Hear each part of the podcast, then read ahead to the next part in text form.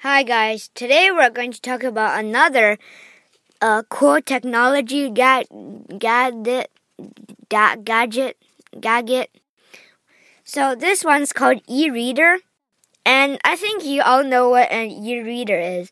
It's sort of like an electronic black and white book, and mm, this is how it works. So it's black and white. So. Uh, the pixels on the usual phones are replaced with bigger pixels with air inside and black and white particles that attract to north and south poles. And mm, wait a minute. So the bottom of the the bottom of the mm, pixel has a magnet switch and the switch switches between positive charge and negative charges.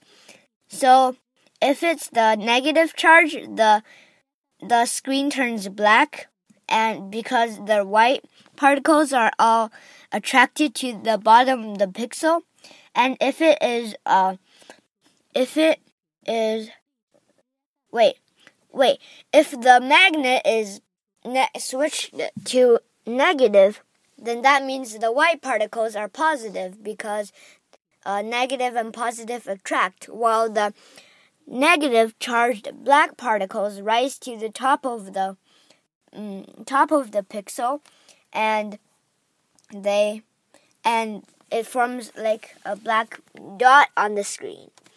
So it's pretty it's pretty nice and pretty green and power saving.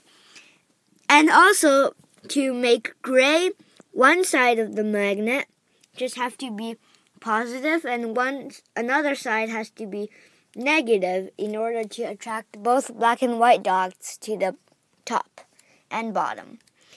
So this is pretty cool. You should buy a, an e-reader and I don't know, maybe take it apart.